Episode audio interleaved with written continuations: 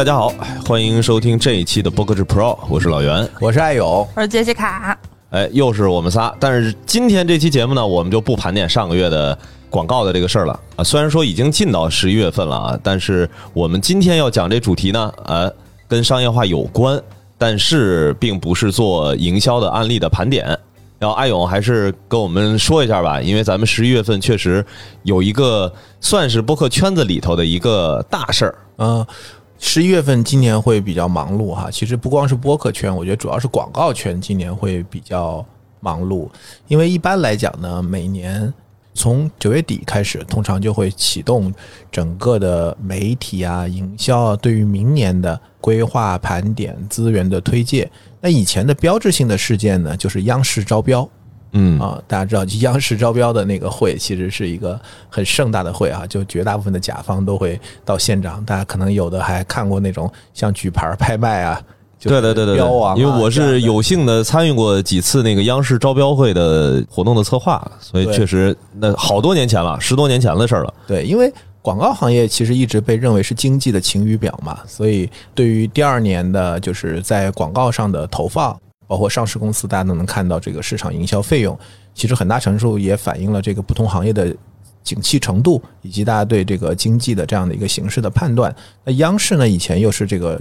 绝对的龙头哈，就是大家可能很多企业可能一年一半的预算都花在央视上了，甚至更多。所以呢，从央视开始。这整个也是大家就是一个分钱的过程，就是怎么来分明年的预算，先把最大的这个定了，然后紧跟着就是湖南卫视啊几个大的卫视就开始自己的推介会，然后紧跟着就是互联网媒体啊，大家都会开自己的这样的一个推介会。那通常来讲呢，在十月份到十一月份也是广告营销行业奖项或者说大的营销论坛峰会比较集中的这样的一个时候。那一方面呢，大家发发奖，对吧？回顾一下，然后盘点一下过去做的好的案例，同时呢，也是创造一个呃一个场域吧，让营销人、媒体人大家去有一个聚会，一起来对明年的这样的一些规划啊去做一些展望。所以在其中呢，其实金头赏就是 RI Festival 应该算是一个比较大的一个奖项哈，它相当于是中国的类似于中国的戛纳这样的一个定位，也已经十几届了。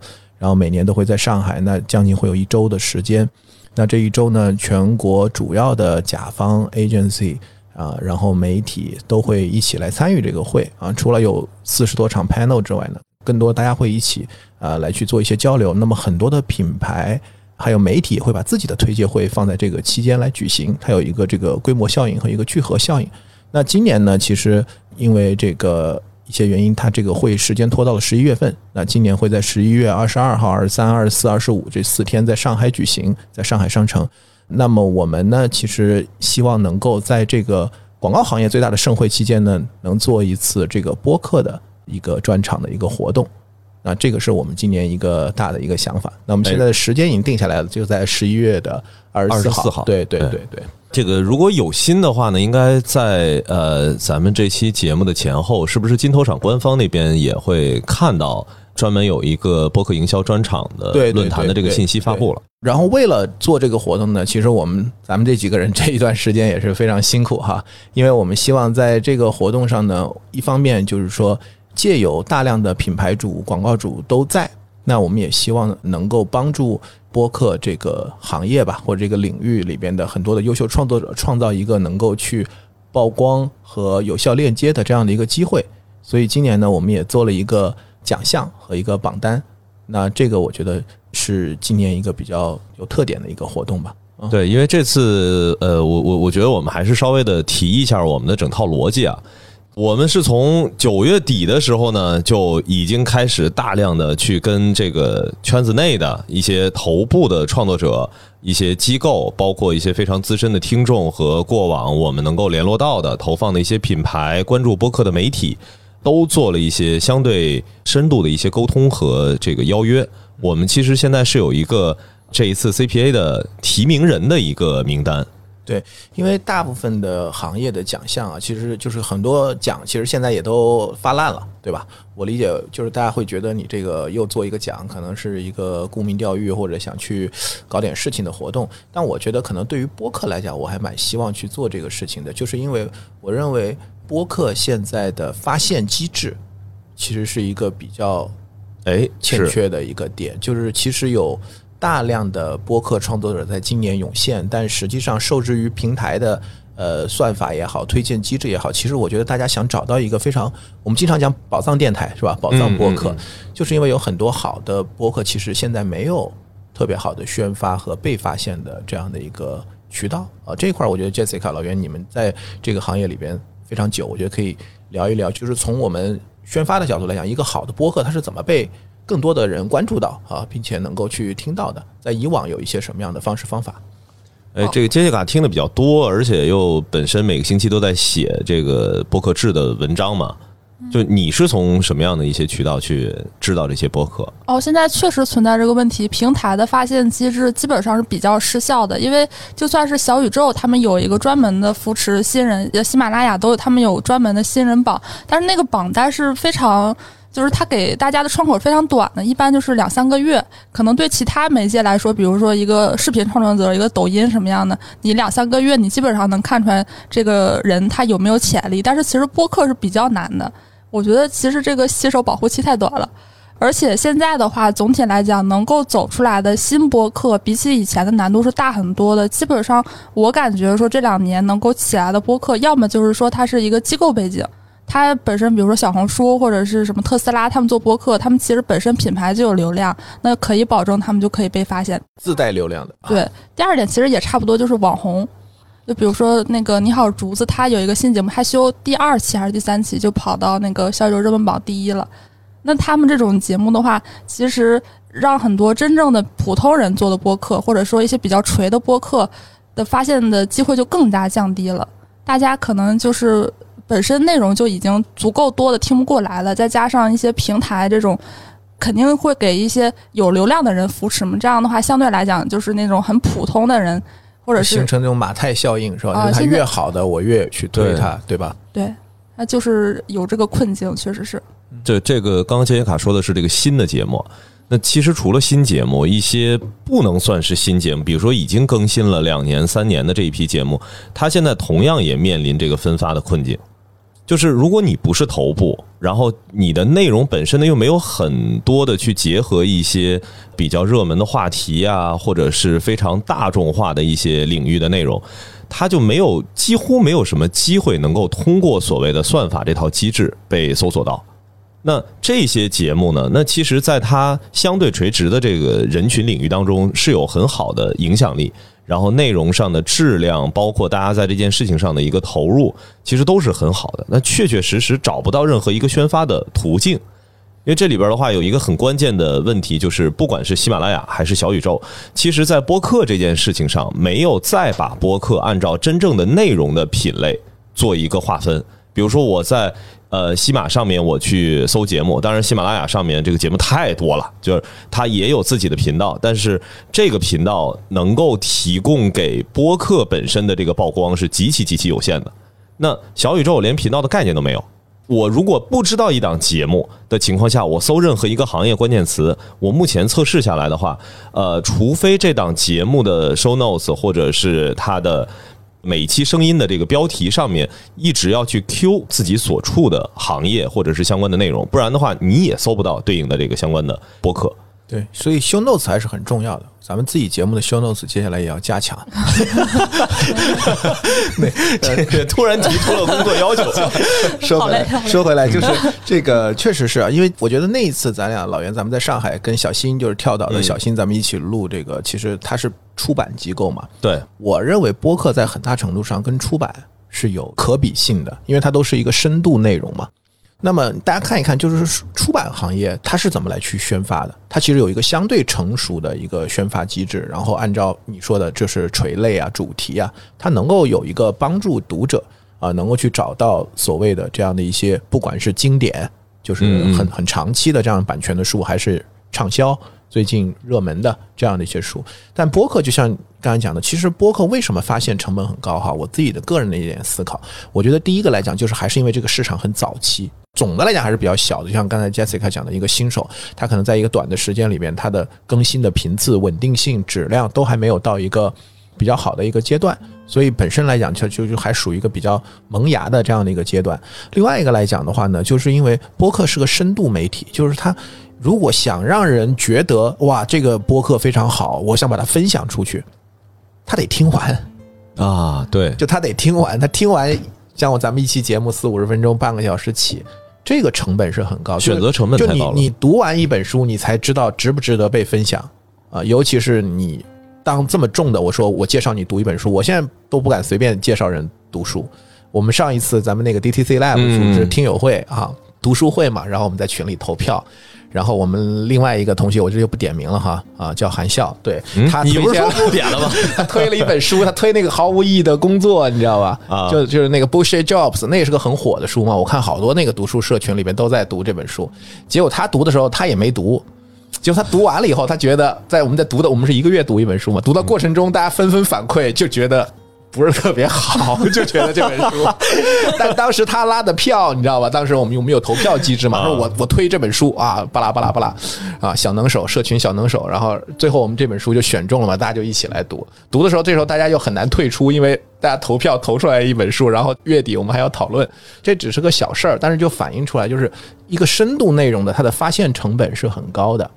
这样的话，你看现在我们这次再来，他就不敢随便再再推书了。我们的要求就是你没读过你就别推荐啊，你必须得推一个 你读过的书，我们大家一起来共读。就是拿这个举例，所以就是好的一档内容，它必须得被消费完了以后，而且它如果想去特别多的去裂变，它可能就是得稳定啊、持续啊，这个其实也是非常难。所以如果他没有一个就是懂他的这个听友发现他，他就很难被推荐和分发啊，尤其在现在这种流量其实相对是中心化的这样的一个平台的逻辑下面呢，它没有这种社交的传播，其实就会很大程度上让很多的这个内容被掩盖。其实我自己在平台一些小宇宙，我听到了好多节目，我都觉得哇塞，我就觉得挺好的。但是我看其实没啥播放，没有什么播放量播放量，对没有什么评论。对因为这次其实艾勇我们去搞这个事情，也是希望能抛开所谓的平台的流量的这套逻辑。对，我本身在西马嘛，能看到的这个数据层面的东西也相对来说会更多一些。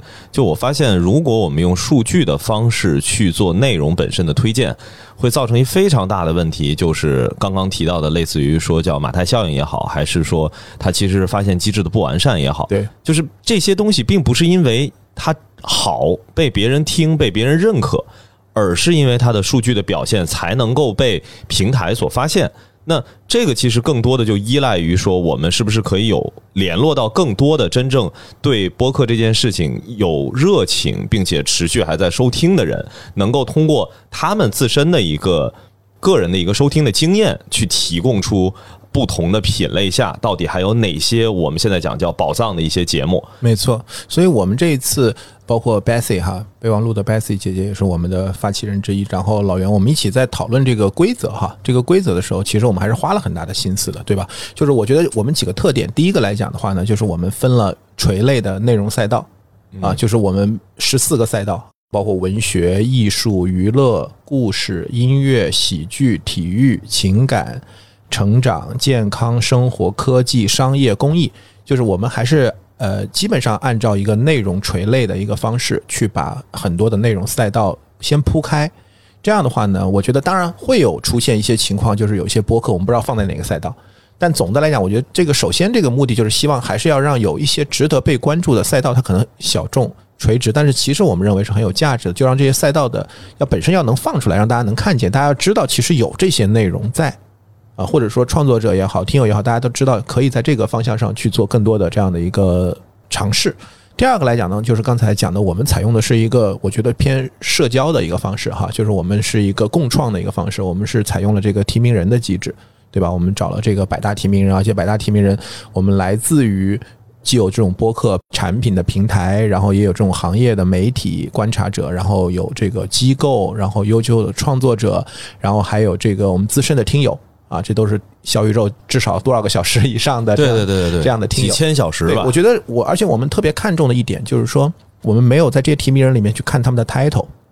就是说不是你是一个什么机构的大佬、一个领导，然后我们核心还是关注你听不听播客，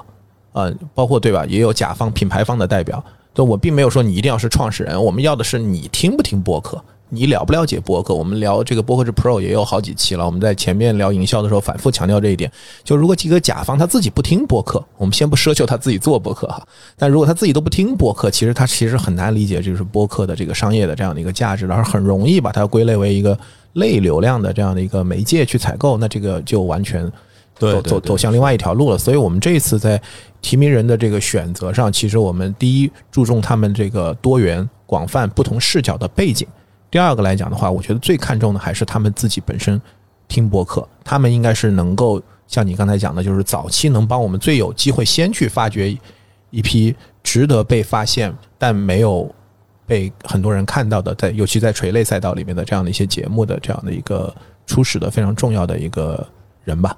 嗯。在这儿也是得这个明谢一下小宇宙和喜马拉雅，对对对对，作作为平台，确实也是从呃平台本身的那个视角，尤其啊，在这儿这个感谢一下小宇宙，这小宇宙因为这次这个写的太认真了，太认真了，对对对，而且我刚刚从上海回来嘛，然后我觉得我们去跟小宇宙官方也去做了交流和沟通，我觉得他们也支持我们的这样的一个活动。啊，因为我觉得确实是，就如果是一个按数据来评奖，其实我觉得不管喜马还是小宇宙，就肯定有最完整的数据，对吧？要什么数据有什么数据，就是我们直接拉榜单，直接拉数据，我们就能看到，呃，就是到底谁的播放量更高，谁的收听时长更长，谁的互动率更好，这些 KPI 肯定都是非常直观的，我认为也是有价值的。呃，但另外一个来讲，我觉得可能。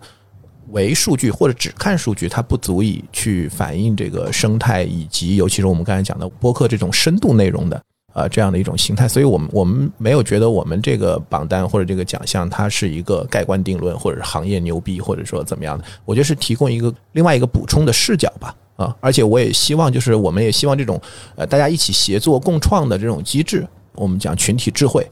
能够产生一种。我们这种 chemistry 就是让大家能更多的一起来去帮我们的听友一起去发掘更多的好的节目，然后我们也能做出鼓励那些做更多优质内容的创作者成长。嗯，哎，这个说到这个二十四号咱们这线下活动，因为播公社这边的话，这几年线下活动做的也比较多。可以不客气的讲，应该没有人比我们做播客的线下活动做的更多了。对对，杰西卡也是，我面前就是一面锦旗，叫做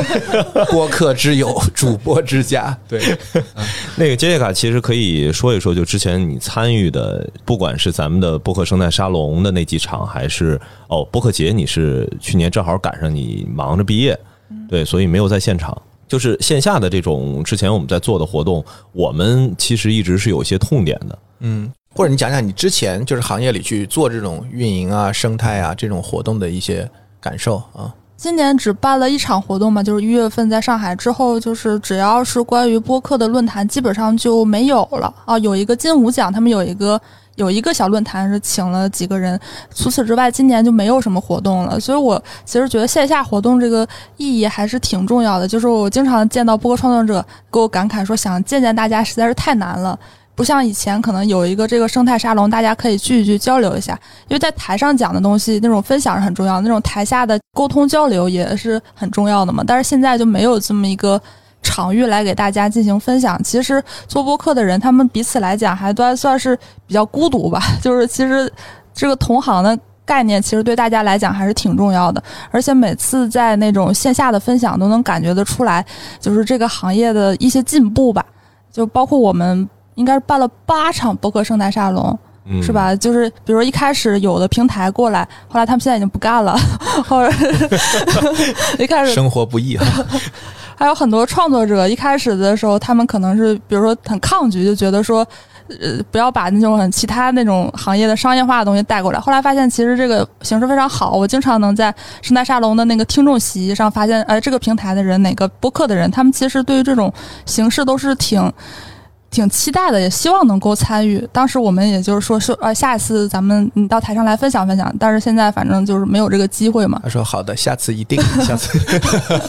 对，因为说实话，就是刚刚提到的说，一个是平台本身的这种关联啊，或者是算法推荐的逻辑，能够发现一些节目。呃，另外一个播客公社这儿，其实很多的，就是直接建立联系的一些播客，都是从我们的线下活动。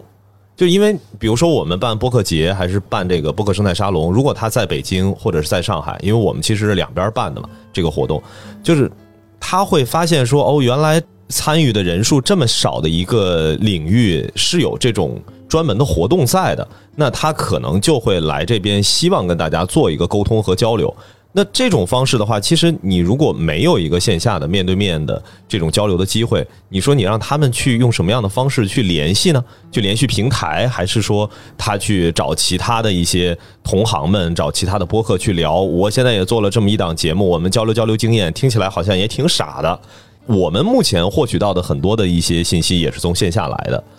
所以咱们自己本身这一次二十四号的活动，其实这个线下的活动，我觉得不管说到那一天的时候是有多少人能够到场，但是我觉得这是一个今年大家会很期待的事情。对我们，我觉得两百人以上哈，我估计肯定是。但是我觉得更重要的是你说的，就是这种线下的参与感、氛围感和大家这种连接。因为我觉得音频呢，其实本身是一个非常有魔力的媒介，是吧？就是创作者他在自己做这种对着一个话筒，然后在录音棚里录节目的时候，很容易有这个刚才 Jessica 讲的这种孤独感哈。嗯然后听友呢，他可能更多的是想象啊，他要思考、想象听节目的时候。然后的话呢，我自己为什么对这个很有感觉呢？也跟咱们录这一档播客，就播客之 Pro 有有很大的关系。我觉得，呃，可能很多人以前都是名字啊，可能在 show notes 里面或者在这个节目里面听，然后或者在群里面。但是当你坐下来跟他一起来聊天啊，不管是节目录制当中还是节目录制前后，我觉得那个感受还是很不一样的。那我后面。咱们不吹不黑哈，在我们这个播客虽然现在还在早期，但我自己觉得还是做的挺好的，而且我们也受到了很多的好的反馈哈，就是圈内人大家也都有关注。我觉得大家也其实借由我们这样播客，其实也增进了很多的一些了解，尤其是很多 backstage 的东西，就是说他在前台能够看到、听到一档播客的内容，但是从后台的角度来，他到底是怎么去思考的？他怎么来做这档节目？他有哪些开心的地方？有他有哪些迷茫的地方？他有哪些希望去改变的地方？我觉得这些本身也是很有力量、很有很有价值的一些观点。我觉得是特别值得去分享。尤其像我们刚才讲，播客现在还这么早期，对吧？嗯每一年都播客元年，我的锅，我的锅。嗯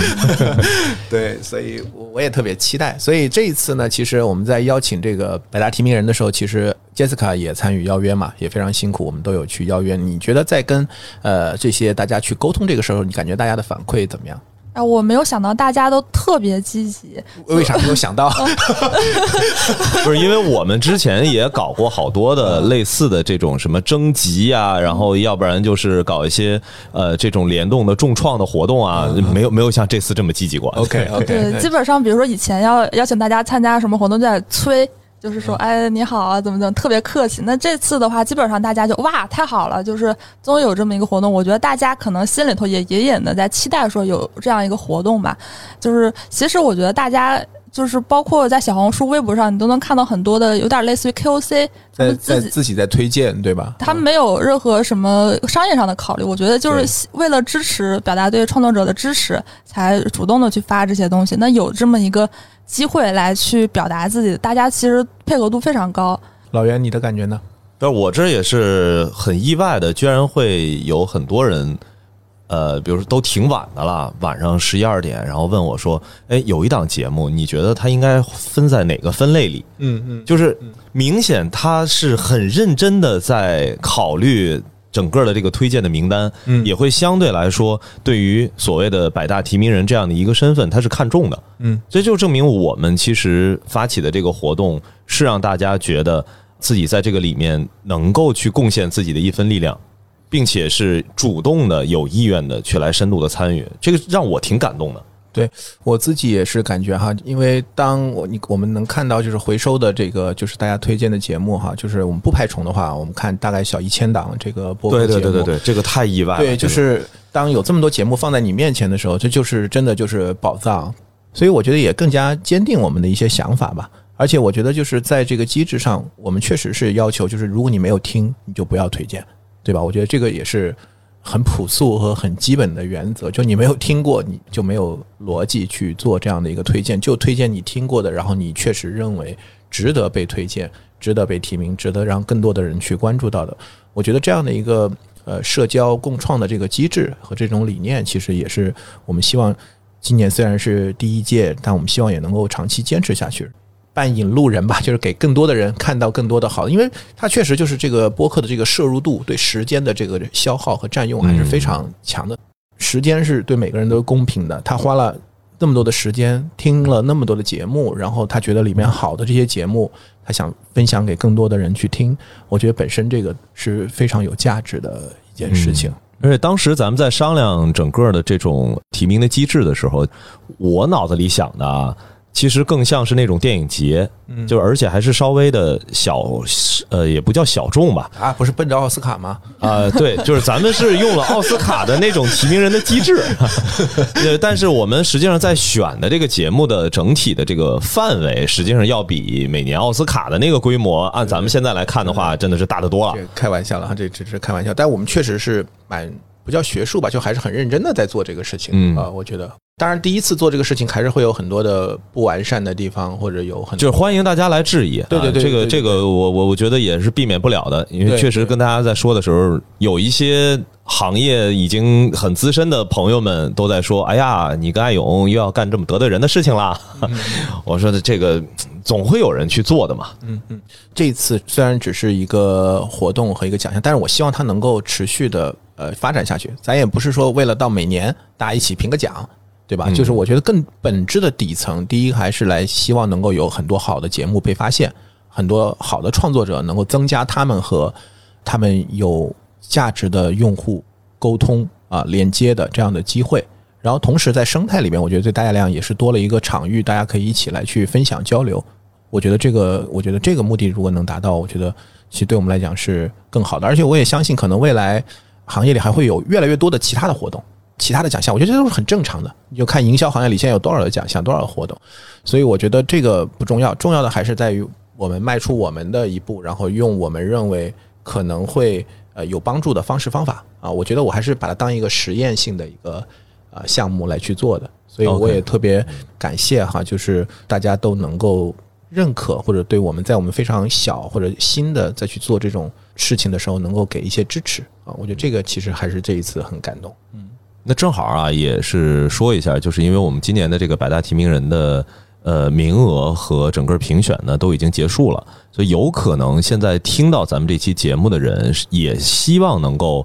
进入到这个呃所谓的提名人的。这个领域当中，那也希望能跟我们的节目取得联系，呃，看看下一届。因为今年我们是一个邀约，我觉得在明年的时候，一方面是邀约，另一方面的话，我们肯定也会从，比如说主动的来报名，希望能参与的人当中，我们去做一些筛选。对，本质上还是为了希望丰富我们的整个评审的这个背景，它的多元化，它的专业度，最终还是看能不能从整体上来讲，我们讲的群体智慧能够帮助我们筛出更多更优秀的创作者和。节目来，然后把它推荐给大家。嗯，那就十一月二十四号。然后大家如果感兴趣，那个时候有机会在上海，我觉得我们也会邀请大家，然后来参与我们当天的活动。如果大家有一些呃播客想在现场有一些摆个 booth 啊，然后有一些这种分享交流，我们也都会非常欢迎大家。所以大家可以跟我们取得联系，然后我们一起来去围绕那天的活动，可以有一些进一步的一些共创和讨论。嗯。